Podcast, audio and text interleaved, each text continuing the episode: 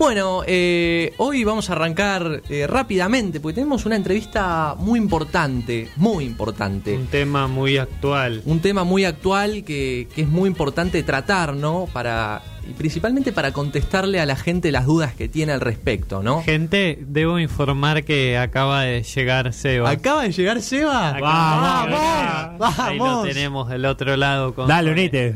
Bueno, Venite, venite. venite, Seba, venite. Vino la mascota de Radar. Bueno, vamos a estar hablando ahora, ya, con Daniela Hosborg. Daniela es doctora en ciencias bioquímicas, investigadora principal del CONICET, profesora titular de la Facultad de Ciencias Exactas de la Universidad de La, Plata, de la Plata y también participa en, en la, en- interviene, digamos, en, en los protocolos para vacunas combinadas. ¿Cómo estás, Daniela? Hola, buenas tardes. Eh, Todo bien por acá y espero que por ahí también. Bueno, muchas gracias, buenas tardes también. Y para arrancar con la entrevista, te quiero preguntar cómo analizarías la campaña de vacunación que, que llevó a cabo nuestro, nuestro país durante este año, este año, en 2020, de, el 2021 de, de pandemia. Mira, yo diría que espectacular. Eh, empezó la campaña el año pasado, a fin de año, cuando era increíble eh, tener ya vacunas, ¿no? Cuando a nosotros nos preguntaban eh, al principio de la pandemia Sí. cuándo iban a llegar y íbamos a tener vacunas, no sé si se escucha bien. Sí, se escucha perfecto. Ah, buenísimo. Eh, y nosotros decíamos, mirá, si va todo re bien, con suerte, dos años, dos años para tres. Así que increíble empezar campaña en diciembre de- de- del año pasado. Después tuvimos un poquito de angustia porque pensábamos, vimos ahí un poco de que nos llegaban, pero después empezaron a llegar y, y muy bien, ¿no? Eh, para la Argentina, hoy estamos con, si miramos total, el total de la población, con más del 64% de, con al menos una dosis, toda la población, y eh, con dos dosis eh, más de 40%. eh, por ciento. Así que muy bien. Y si miramos a la población de riesgo, estamos en valores del 80% eh, por ciento con, con dos dosis. Así que creo que muy bien, inimaginable ya que se haya empezado la, la vacunación en, en los adolescentes, en adolescentes con comorbilidades. Ahora, con las vacunas que están llegando de Pfizer, se va a extender eso a mm, los adolescentes eh, que no tienen nada, o sea que se va a universalizar Sí. eh, la vacunación. Así que muy bien. Es una campaña inédita, la cantidad de dosis aplicadas en, un- en muy poco tiempo es realmente eh, histórico y aparte con vacunas que mm, se escaparon en la logística en términos de sus exigencias, ¿no?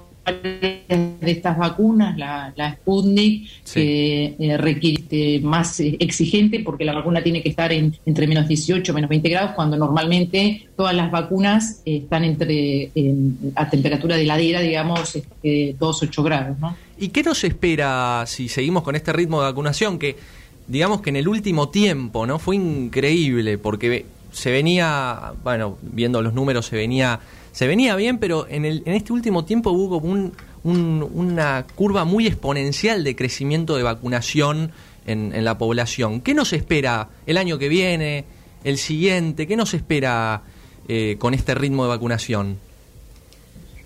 No lo sabemos, ¿no? no sabemos, pero sí sabemos que las vacunas eh, son la, la solución. Digo, no lo sabemos porque es, es dinámico, ¿no? Claro, Pandemia es no una impredecible. foto. Claro, es- o sea, para decirte, mira, lo que va a pasar exactamente es esto y vos después me vas a llamar y me decís, che, Dani, no, no pasó esto. Claro. Y porque pa- pandemia es dinámica, el virus evoluciona y si evoluciona nos presenta eh, nuevos desafíos eh, estamos viendo que a esos desafíos que nos está presentando estamos respondiendo muy bien. Ahora estamos con esto de la variante Delta y viendo a ver qué pasa con la otra MU. Eh, la variante Delta en muchos países provocando terceras o cuartas olas con un número de casos muy grande, pero si en esos países estaba la vacunación, afortunadamente la muerte no, acompañó esos aumentos que fueron muy bruscos. Tenemos, por ejemplo, el caso de los países del Reino Unido, con un número de, casos diarios muy alto, casi como segunda ola. Daniela, se, entrecorta un poco. Un poquitito más bajo, eh, 40.000. Sí, Ah. Se, entrecortó un poquito, eh, pero ahora se escucha. a ver ahí. Ahora se escucha, ahora se escucha bien. ¿Se escucha bien? Sí, sí, sí. Eh, no, te, decía que em, esto de las variantes, y que estamos con la variante Delta y viendo que a ver qué pasa con la MU, em, mm. parece que va muy bien, sobre todo en los países donde ha avanzado la, la vacunación. Y te contaba el ejemplo, por ejemplo, de los países del Reino Unido que están con, es, es dependiente, pero de 30.000, 40.000 casos y por suerte la muerte no acompaña ese aumento tan brusco de, casos. Y, este, por ejemplo, también. Israel, justamente te iba a preguntar, eh, ¿sucede lo mismo que, en el Reino Unido? ¿Hay un salto exponencial de casos y pocas muertes? Sí, eh, el reino eh, Israel también tiene un aumento tremendo y por suerte no acompaña el número de muertos. Este, tienen algunos problemas porque también hay población que no se quiere vacunar. Ellos tienen vacuna y no se quieren vacunar y entonces están ahí trabajando eh, para que la población se vacune. Pero afortunadamente también esto que vemos en el Reino Unido este, no se ve. Una situación distinta es Estados Unidos, donde es mucho más fuerte esto de no vacunarse. No hay estados que, digamos, todos los movimientos antivacunas están muy fuertes, estados que tienen muy baja este, cobertura de, vacunación y entonces ahí estamos viendo eh, otra situación, pero bueno, eh, es parte eh, de esto de, cómo alcanzó la vacunación y cómo alcanzó también la vacunación en la población este, más vulnerable, ¿no? Eh, yo creo que va viendo un poco los testimonios de, gente conocida, eh, de conocidos de conocidos, y también lo que le sucede a mucha gente famosa, como por ejemplo el caso de Susana Jiménez, que con dos dosis tuvo enfermedad grave. ¿Qué tan frecuente es ese tema de tener enfermedad grave, que supuestamente es lo que previene la, vacuna con las dos dosis? Sí, buenísima la pregunta. Eh, es, es baja la frecuencia, afortunadamente, y es esto de también entender lo que significa la eficacia de, la, de las mm. vacunas, ¿no? La eficacia de las vacunas, como cualquier otro medicamento y otras vacunas, y de todas maneras estas vacunas son espectaculares, como también decía de la campaña, eh, se habla de esto, ¿no? La, eficacia de dos dosis es, depende de la vacuna, ¿no? 70, 80%, y eso quiere decir que puede ser que haya personas que se vacunen, pero que no les alcance, digamos, ellos no montan una respuesta inmunológica lo suficientemente fuerte como para prevenir, ¿no? Ellos Estamos ahí con problemas de conexión. Ahora ahí se escucha. Muchas razones, ¿no? pero en ellos no le funcionó. Pero esa es una frecuencia muy baja, porque estábamos hablando de estos niveles, ¿no? 70%. Eh, a ver, espera, voy a que sea más continua la comunicación. Dale, dale, buenísimo. Bueno, estamos esperando.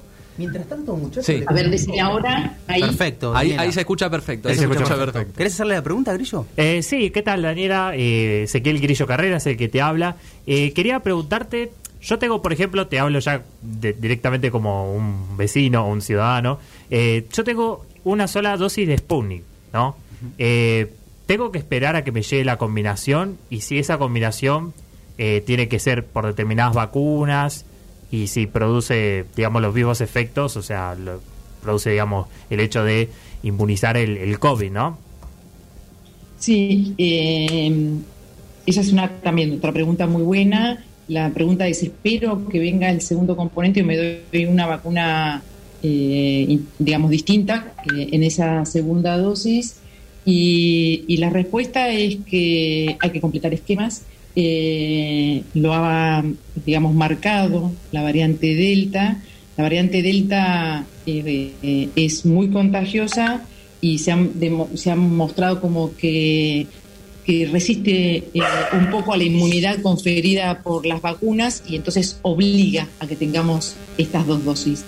Entonces, ahora si tenés la chance de usar una vacuna de las que estamos usando acá, distinta del componente 2, la recomendación es que la uses para completar esquema. Hay, hay datos acá de Argentina eh, que se han mostrado muy bien, estas, estas combinaciones que, que se han recomendado, AstraZeneca o Moderna, con muy buenos resultados. Y es algo que en vacunología este, también gusta estos esquemas hmm. heterólogos porque hay evidencia, sobre todo en lo que es academia, de respuestas eh, más robustas que los esquemas que usan la misma vacuna como primera y segunda dosis. Y también se coincide, digamos, con datos que se han obtenido en, en otros países eh, con estas vacunas, así que la recomendación es completar esquemas. Claro, yo también tengo otra pregunta muy chiquitita, eh, es sobre el tema de la eficacia. Yo, por ejemplo, hace dos meses que, estoy esperando la, segunda dosis. Eh, ¿Eso bajaría la eficacia o cómo es ese tema? Con respecto al lapso de tiempo entre primera y segunda, ¿esa es la pregunta? Sí, sí, esa, esa es la pregunta. Con respecto a la primera, yo recibí la primera y ahora estoy esperando hace dos meses la, la segunda, ¿no? Mm. Sí, mira, eh, en sí lo que hay entre cuando estamos hablando de esquemas de vacunación que tienen más de una dosis como esta que estás planteando vos, siempre lo que hay en, los esquemas es un tiempo mínimo entre primera y segunda dosis. ¿Eso qué quiere decir? Que vos no te podés anticipar a darte esa segunda dosis porque el efecto mm. benéfico que se quiere tener con la segunda dosis no lo tendrías. ¿Qué se quiere tener con esa segunda dosis? Que vos generes una respuesta más robusta, de mejor calidad e incluso que aparezca más población de estas células de memoria para que tu inmunidad dure más tiempo. Si vos esto lo anticipás, eh, ese efecto no lo vas a lograr. Y entonces hay un tiempo mínimo. El tiempo extremadamente mínimo es este de un mes, 21 días, 28 días. Ese es el mínimo mínimo que cuando se hicieron los estudios y dada la gravedad de la pandemia, cuando los estudios clínicos se hicieron con este espaciamiento, 21, 28 días. Algunas vacunas este, se estudiaron también con un lapso de tiempo mayor. Una de ellas fue AstraZeneca, que había hecho un análisis este, de espaciamiento, digamos, eh, de tres meses y se analizaron los resultados con un espaciamiento de tres meses versus uno que tuviera un mes. Y el resultado que mostró fue que la eficacia de las vacunas era mayor cuando el espacio entre primera y segunda dosis era mayor. Y lo mismo después este, se reportó con el esquema de Pfizer. Cuando aumentaban el espacio entre primera y segunda dosis, la eficacia de las vacunas eh, aumenta. Y fue por eso que Argentina, y sobre todo mm. teniendo en cuenta eh, esta escasez que, que hubo más marcada de las vacunas, decidió espaciar este, más tiempo entre primera y segunda y tener más población con al menos una dosis, ¿no? Y el efecto fue muy, muy positivo. Pero después la variante Delta marcó que es necesario tener estas dos dosis y entonces Argentina se anticipó y dijo, bueno, esto que habíamos dicho de tres meses, lo vamos a cortar un poco, vamos a llegar a una situación de compromiso este, para poder hacer frente a la variante Delta y cambió el, el esquema y dijo, en vez de tres meses, dos meses. Así que a vos te va a llegar pronto este, el turno de, vacunación. Excelente noticia, Grillo. Daniela, te quiero saludar, mi nombre es Sebastián y te quería preguntar sobre una noticia que aconteció hace unas horas y es que la Organización Mundial de la Salud y la Agencia Europea de Medicina hablaron y postularon la suspensión de la aprobación de la vacuna Sputnik B, ¿no? Justamente una vacuna que ya está repartida, redistribuida y aplicada a muchísima parte no solo de nuestro país, sino también de todo el mundo hablaron de un proceso de contaminación cruzada en una planta de UFA en Rusia. Quería preguntarte qué te parece este comunicado, ¿no? esta comunicación de la Organización Mundial de la Salud, la Agencia Europea de Medicina, y si realmente atenta a, lastimar o herir el prestigio de la vacuna Sputnik B. Eh, la verdad que son unas cuestiones que ha, que ha, que ha trascendido lo que es sanitario, una cuestión eh, política y de geopolítica. ¿no? la, la, vacuna y el esquema de Sputnik B se ha mostrado acá como, una, como un esquema muy positivo. Eh, se han hecho estudios acá en la Argentina de cómo funciona esta vacuna, se ha analizado cómo es la respuesta este, con una dosis, con dos dosis, y no solamente eso, sino cómo es la, la efectividad, porque se evaluó cómo funciona esta vacuna en, el, en, el, en la población en vida real y se ha mostrado no buena, excelente. Una vacuna que tiene mucha, mucho pensamiento, mucha historia, eh, hay antecedentes este, para otras patologías, este, han hecho sobre esta eh, eh, tecnología que es un adenovirus no replicativo que lleva un pedacito de SARS-CoV-2, lo habían hecho este, para otra vacuna que también resultó muy positiva frente al, al ébola, así que hay mucho dato y hay mucho dato ahora en vida real en términos de inmunogenicidad, seguridad y efectividad. Así que creo que es una cuestión más bien política que una que no y no una cuestión sanitaria. Creo que en poco tiempo esto se va a resolver, pero hay mucha puja este, entre, entre los países y bueno, se ve afectado esto. Es algo que estamos viendo eh, de las cuestiones políticas y también de la humanidad que no ha eh, permitido hacer algo muy importante que era la distribución equitativa de, las vacunas, ¿no? Eso, eh, la inequidad que hay en la distribución de las vacunas, Por ejemplo, en África. la verdad que es un dolor en, la humanidad. Daniela, eh, te quiero preguntar con respecto eh, al tema de estas vacunas en sí, ¿no son tienen similitudes con las demás vacunas? ¿Son iguales? ¿Qué diferencias tienen? ¿No? Porque eh, al principio eh, este año, cuando arrancó la campaña de vacunación, todos creíamos, eh, o, mejor dicho, hablo por mí, yo creía que el vacunado no se podía contagiar ni siquiera. Y después tuvimos el caso muy cercano para todos los argentinos del presidente contagiado y, y nos pusimos a pensar cómo, cómo es esto de que eh, supuestamente la vacuna evitaba el, contagio, evitaba la propagación del virus y el presidente se, se contagió con, con, la, con ambas dosis. Eh, ¿Eso marca una diferencia entre las vacunas, eh, entre estas vacunas y otras? ¿Cómo, o, pasa con todas lo, mismo? Sí, dijiste como varias cosas súper interesantes para, para charlarlas, ¿no? Mira, en sí las vacunas, todas las vacunas, lo que hacen es algo espectacular, que es evitar que nos haga daño un patógeno, ¿no? que nos enfermemos, que incluso nos evite que la muerte, ¿no? Mm. Eso hacen las vacunas. Pero hay una palabrita que hay una diferencia. Una cosa es enfermedad, otra cosa Daniela. es la entrada del patógeno, en este caso un virus, en este caso el SARS-CoV-2. Sí, ¿se pierde? Sí, ahora, se recuperó, ahora se recuperó. A ver, ahí ya estoy arriba del modem, ya no sé dónde. Suele pasar igual, no te preocupes, Daniela. Bueno. Está bien, está bien. este, lo que te contaba es que eh, em, las vacunas lo que hacen es esto, ¿no? Evitarnos el daño, el daño severo, la muerte. Esta y las otras vacunas que tenemos en el calendario nacional de vacunación. Nada más ni nada menos, ¿no? Evitarnos el daño. Es, una cosa espectacular. La, hay dos términos en esto que hay que tener en cuenta. Una cosa es la infección y otra cosa es la enfermedad. La enfermedad es esto de los síntomas, como son la fiebre, los dolores, bueno, eso es enfermedad. Infección es la entrada del patógeno, en este caso un virus, en este caso el SARS-CoV-2, que entra a nuestro organismo y se multiplica. Lo que hace las vacunas no es que evitan que entra, que entre el virus, lo que hace es que evite, que evitan que el virus que entró nos haga daño, como la mayoría de las vacunas. Así que estas vacunas eh, cumplen lo mismo que el resto de las vacunas. Y vos dijiste otra cosa, ¿estas tienen algo eh, en particular o algo? Bueno, tecnológicamente hubo un salto hay vacunas y plataformas vacunales que se están empleando que son eh, que no se habían empleado antes, como son las vacunas. Pero es N de sí. ¿Es cierto que el, que, el, que el coronavirus no fue aislado?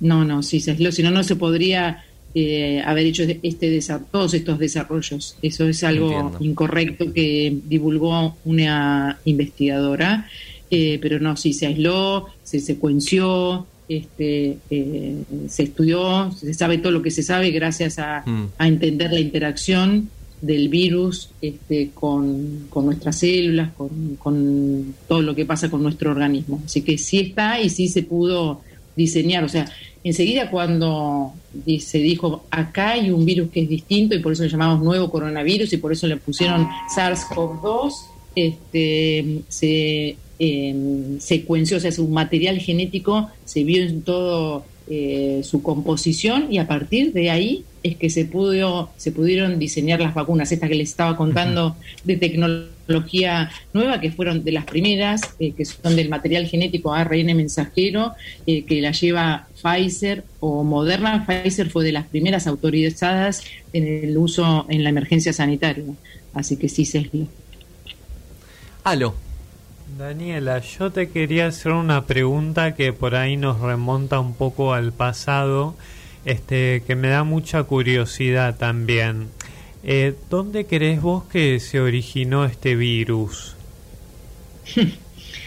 Eh, mira, eh, de eso se discutió y se dijo si se había, armado en un laboratorio en, en China se escapó. Eh, la Organización Mundial de la Salud eh, fue a hacer las investigaciones y bueno, a ver dónde había empezado todo. Eh, y esto a nivel científico también se discutió y la conclusión es que surgió de haber hecho unas mutaciones porque estaban en murciélagos y saltaron este, por esas mutaciones a que pueda ser otro el huésped que seríamos nosotros el humano. Y es tan perfecto la interacción del virus con nuestras células que nadie la podía ni diseñar. O sea, o sea, es algo realmente de la naturaleza, es exquisita, digamos, la interacción del SARS-CoV-2 con, con las células, es como que se mejoró y nadie, digamos, podría estar pensando en algo este, de esa calidad, ¿no? Entonces la naturaleza. Daniela, la Sí. directora del Departamento de Salud Pública y Medio Ambiente de la Organización Mundial de la Salud, que se llama María Neira, dijo que si se sigue con el ritmo de vacunación actual en el mundo, en marzo de 2022 se podría terminar la pandemia del coronavirus. ¿Vos qué pensás sobre esto? ¿Pensás que puede ser posible o falta todavía camino por emprender? Puede ser posible, pero no necesitamos que las vacunas lleguen a todos. Eh, todavía tenemos eh, muchos países que han recibido muy poca cantidad de vacunas. Esto que hablábamos hoy de la inequidad, ¿no?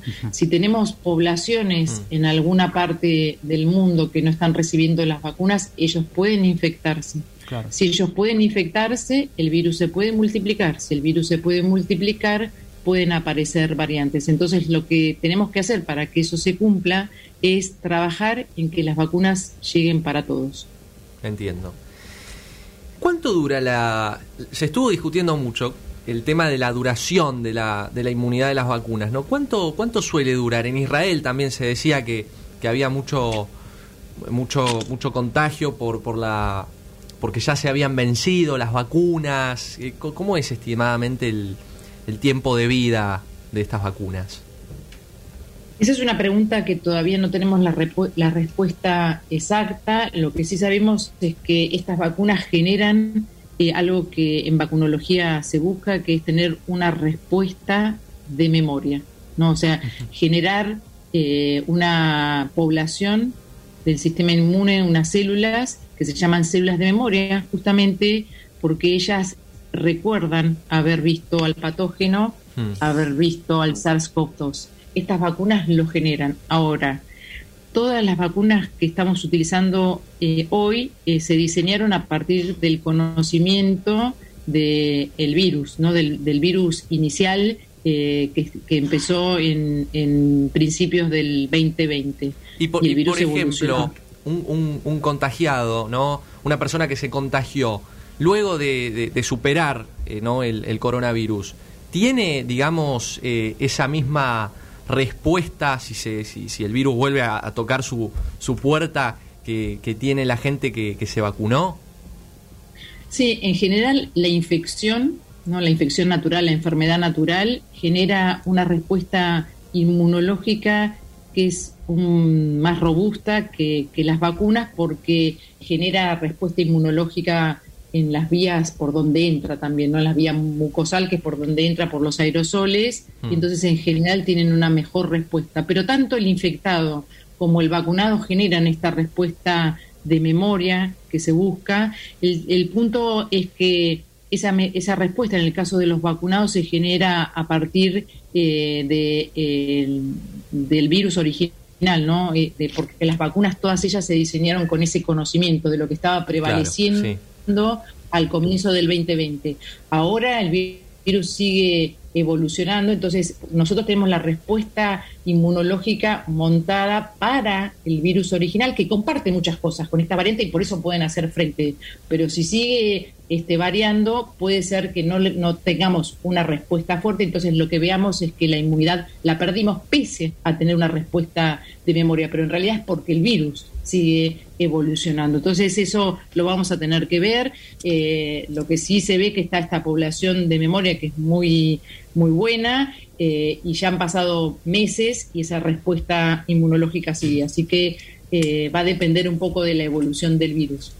Daniela, hoy el gobernador de la provincia de Buenos Aires, Axel Kisilov, dijo que ya los mayores de 60 años que se aplicaron la primera dosis pueden dirigirse a cualquier centro de vacunación cercano para aplicarse la segunda dosis. Y a todo esto me gustaría aquí realizarte una pregunta, que es para vos cómo el gobierno manejó la pandemia, pero sobre todo cómo estuvo orientada la campaña de vacunación nacional.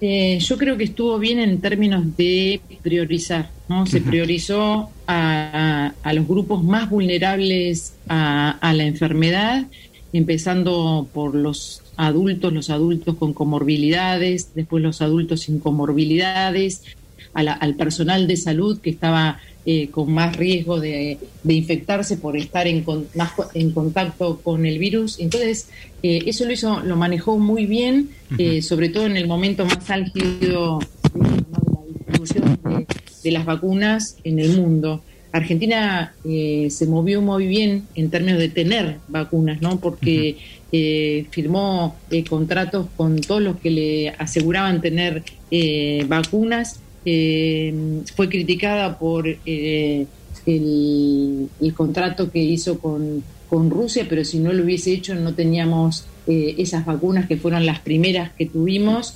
Como les digo, son vacunas muy bien diseñadas y que tienen eh, historia. Y no solamente eso, que, buscó eh, tener este, dosis y así tenemos esta variedad de vacunas eh, acá en nuestro suelo y que tenemos este, varios, algunos nos vacunamos con Sputnik, otros con AstraZeneca, otros con esquemas heterólogos, pero no solamente hizo eso, sino que también empezó a hacer algo que es muy importante, que es generar capacidad productiva de, vacunas, que eso es importante para, para la COVID-19 y de hecho parte de esto del componente 2 que, hubo un retraso en la llegada, en parte se pudo suplir eh, gracias a esa producción, pero además deja este conocimiento, esta capacidad para otras vacunas, ¿no? Entonces nos hace como un Estado eh, más eh, soberano en términos sanitarios, que no es para nada menor. Claro, claro, la producción que lleva a cabo el laboratorio Richmond. Sí, y también teníamos antes eh, que lograron producir el principio activo Map Science eh, con AstraZeneca, que hubo ese problema en México, pero en Argentina se cumplió con el, con el objetivo de producir el, principio activo de, la vacuna. Daniela, te hago una última y, te dejo, te dejamos libre, te estamos matando a preguntas. no pasa nada, con gusto. Eh, ¿Habría que vacunarse todos los años? ¿Se, espera que, que, hayan vacunas eh, año tras año para, para el COVID? Eh, eso es lo que parece, ¿no? otra vez es algo que no podemos afirmar tajantemente, pero eso es lo que parece por esto de la evolución de, del virus, de estas variantes, que, o sea, ya vamos más de un año y medio de pandemia y el virus sigue evolucionando eh, y esto hace pensar que podría eh, ser algo como la gripe, no todo mucho más controlado, obviamente, con menos casos, con menos complicaciones, pero con vacunas que quizás se tengan que ajustar eh, de acuerdo a lo que esté circulando, que sean vacunas a la carta, eh, de acuerdo a lo que vaya circulando, ajustar un poco las vacunas como se hace contra la gripe y bueno, hacerlo para estas también, para eh, mantener esos niveles tan buenos de eficacia de las vacunas que se lograron, ¿no?